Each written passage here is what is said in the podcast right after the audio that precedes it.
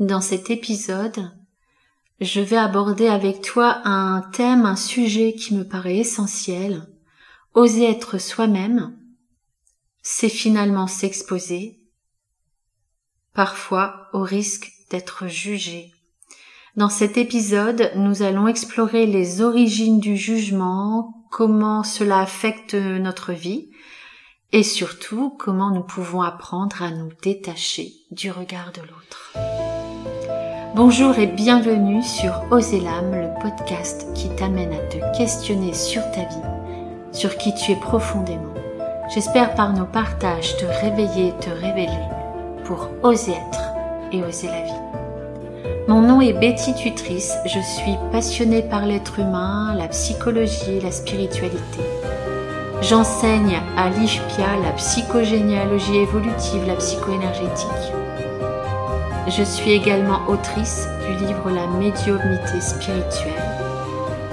J'espère te donner des clés qui te permettront d'ouvrir ton cœur pour laisser chanter ton âme.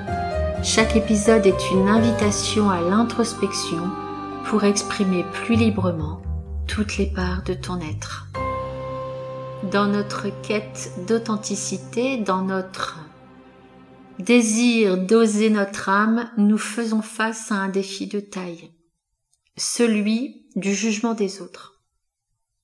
Ce jugement peut nous faire douter, nous retenir et parfois même nous empêcher de vivre notre vérité pleinement.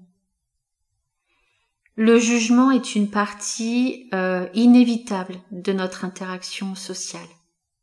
Il prend racine dans notre besoin naturel de catégoriser et de comprendre le monde qui nous entoure. Mais quand ce jugement se porte sur nous, il peut devenir une source de stress et d'anxiété. Se sentir jugé peut influencer nos actions, nos choix et même notre perception de nous-mêmes. Je navigue depuis 25 ans dans le monde de la relation d'aide. Je suis passée d'un emploi de soignante en milieu hospitalier à une reconversion professionnelle pour devenir psychothérapeute, puis analyste jungienne, tout en y incluant les soins énergétiques et le développement spirituel. J'ai créé une école, j'ai écrit un livre. Est-ce que tout cela s'est fait facilement sans jugement ni critique? Eh bien non. À chaque étape de ma vie, mais je suis sûre que tu peux faire des liens avec ta vie également, à chaque étape où j'ai osé être qui j'étais, où j'ai osé être différente de ce que peut-être ma famille, la société attendait de moi, à chaque fois je me suis confrontée à une critique et un jugement. Quitter mon emploi en CDI à l'hôpital pour une reconversion en psychologie était vu par certains proches comme une forme, on va dire, de délire, d'un truc complètement loufoque. Je me souviens également d'une collègue psychanalyste euh, qui savait que je faisais des soins énergétiques qui disait que les gens comme moi avaient une spiritualité pot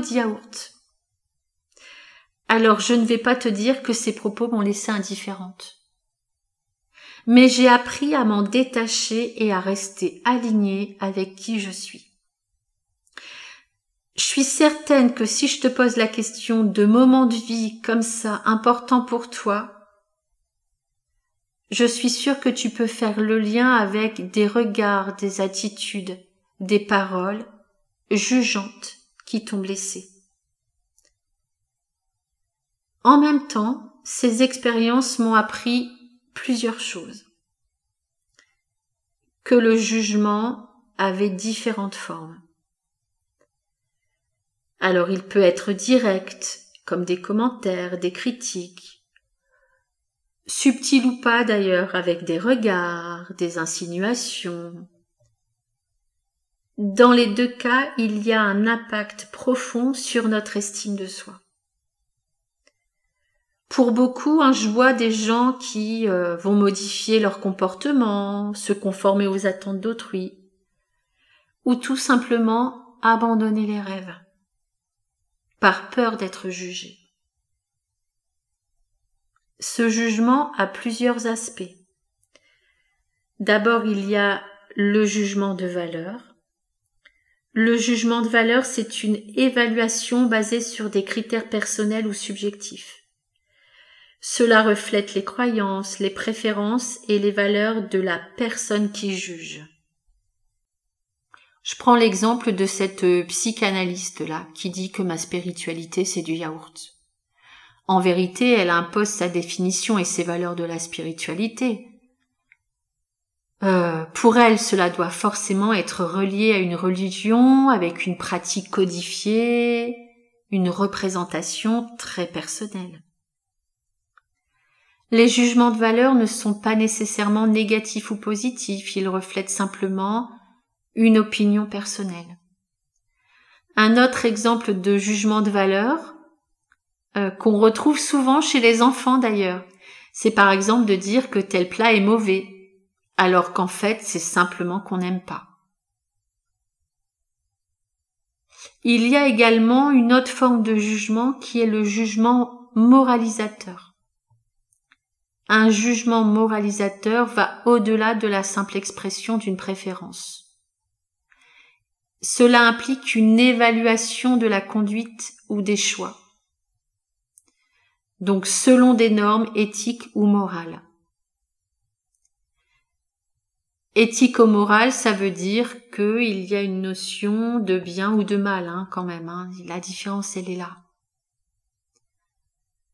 Les jugements moralisateurs peuvent parfois conduire à des sentiments de culpabilité ou d'infériorité chez la personne jugée.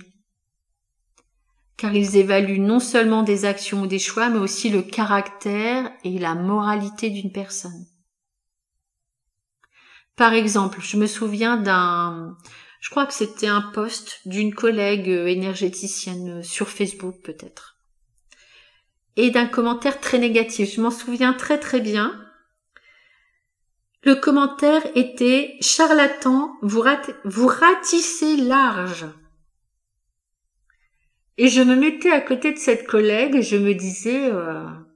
alors déjà sur les réseaux sociaux, hein, tout le monde se permet. Pour le coup là, c'est l'espace du jugement. Tout le monde se permet de critiquer, d'insulter. Il n'y a pas de filtre hein, euh, avec euh, l'écran, les ordinateurs. Et je me disais, c'est bizarre quand même parce que le message de cette collègue énergéticienne, je crois que ça parlait d'énergie des émotions et elle faisait un lien avec la psychologie. Donc un truc un peu très basique. Hein. Et je me suis dit, là, c'est une façon de dire à cette femme que c'est une mauvaise professionnelle. Alors pire, elle est, c'est une charlatan. Hein et donc son métier, ses actions ne sont nourries que euh, par le fric, euh, par l'emprise, euh, voilà, des choses un peu comme ça. Moi, je suis toujours très attentive hein, aux phrases qui, culpabilisent. Hein. Il y a souvent un jugement et une forme de manipulation en fait. Hein. Et donc, pour sortir de cette culpabilité, là, je reprends l'exemple de ma collègue hein, énergéticienne. C'est est-ce que je suis responsable de quelque chose de mal? Là, clairement, son poste était un poste, j'ai envie de dire, lambda euh, il y avait, enfin, je veux dire, c'était très naturel, des choses qu'on pouvait lire dans la littérature classique en psychologie. Euh. Et puis, donc, il y a la question de la responsabilité. Hein. est-ce que je suis responsable de quelque chose de mal?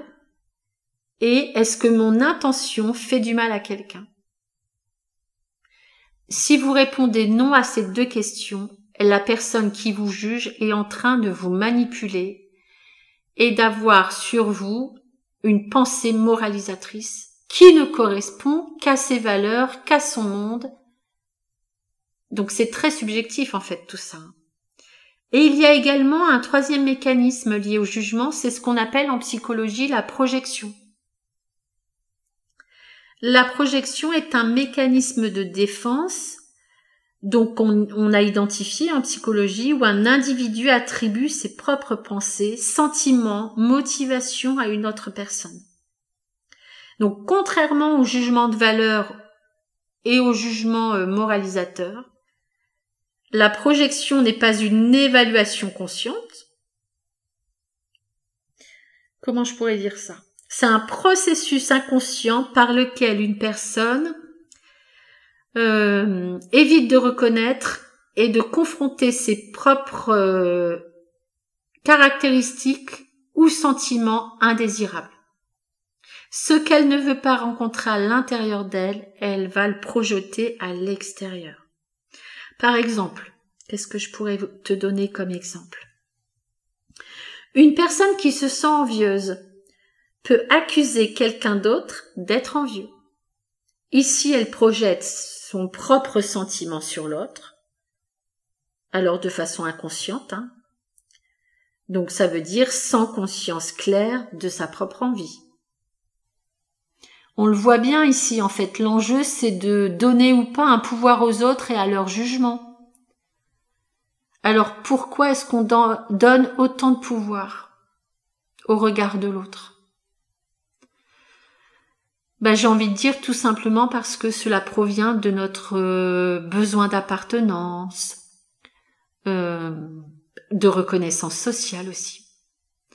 Nous sommes avant tout des êtres sociaux et le regard des autres joue un rôle crucial dans la façon dont nous nous percevons.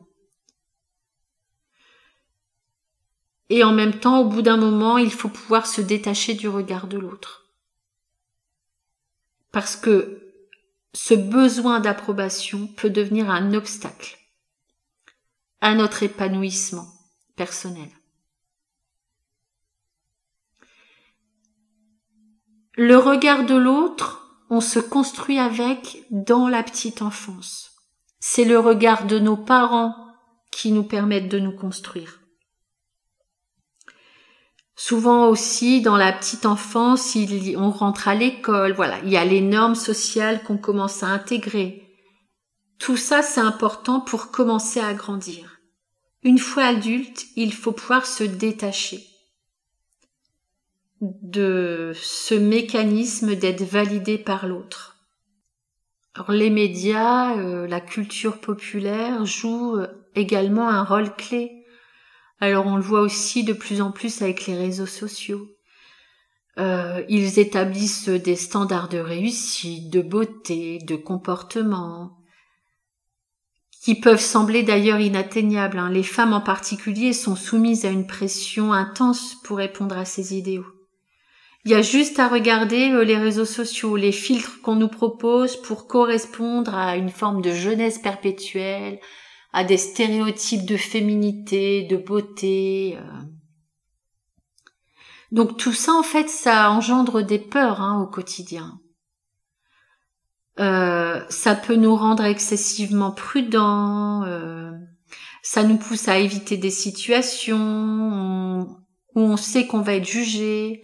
Cela peut limiter aussi notre volonté d'essayer de nouvelles expériences, de prendre des risques, ou simplement euh, d'exprimer librement nos opinions.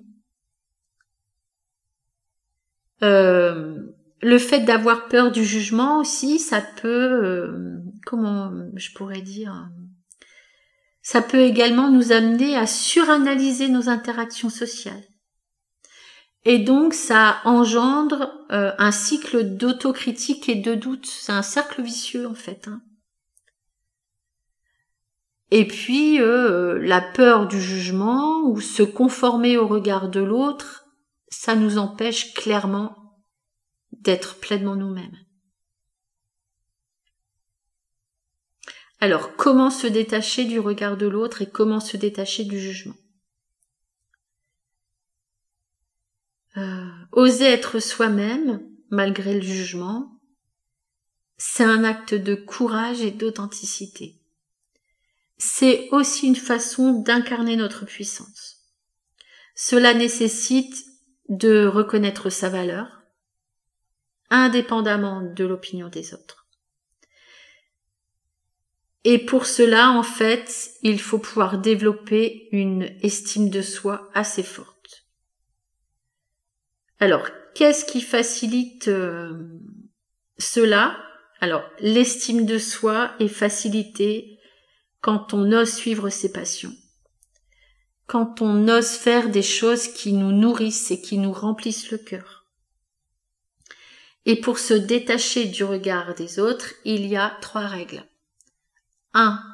À chaque fois que quelqu'un te juge, il ne parle pas de toi, mais de lui-même. C'est un peu, euh, j'ai envie de dire, euh, ce que j'ai expliqué là, ce que j'explique là depuis le début de l'épisode. Hein. C'est que quand quelqu'un te juge, ça ne parle que de lui, ça ne parle que de sa subjectivité, ça ne parle que de ses valeurs à lui, ça ne parle que de sa vision du monde. Donc vraiment, un, à chaque fois que quelqu'un te juge, il ne parle pas de toi, mais de lui-même.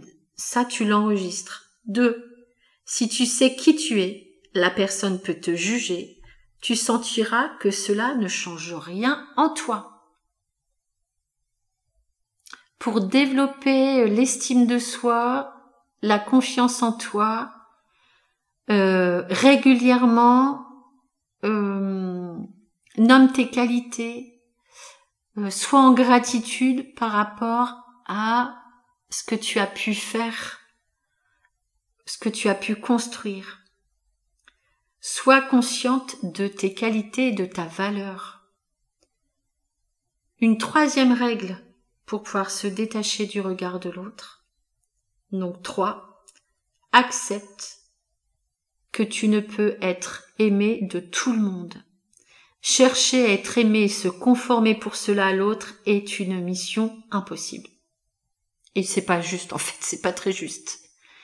Ce qui est important, vraiment, c'est de toi à toi que toi tu t'amènes de l'amour.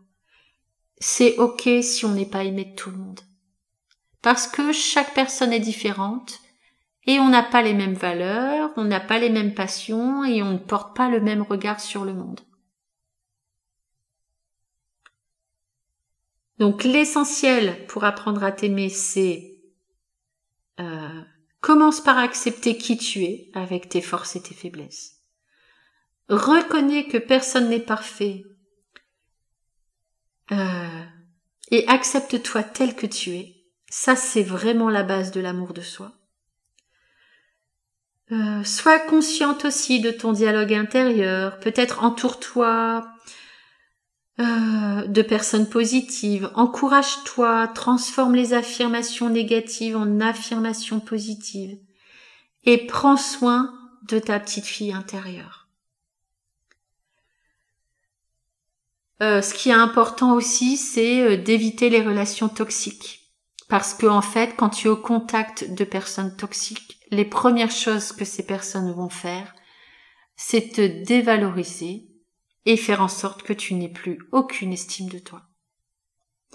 En fait, elles vont te mettre dans une relation de dépendance à leur regard, à leur jugement. Autre chose, pour vraiment apprendre à t'aimer, nourris-toi d'expérience, de passion. En fait, l'apprentissage continue à un sentiment contribue à un sentiment d'évolution et de satisfaction personnelle.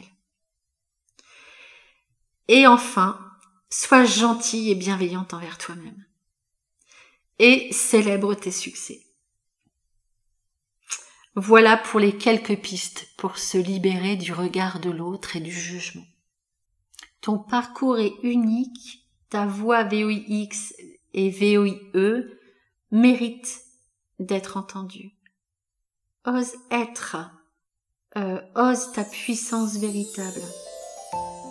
Voilà, j'espère que cet épisode t'a plu. Merci d'avoir passé ces quelques minutes avec moi. Euh, abonne-toi au podcast si tu souhaites me suivre. Tu peux également t'inscrire à la newsletter Ishpia et me suivre sur les réseaux sociaux. Et je te dis à lundi prochain pour un nouvel épisode.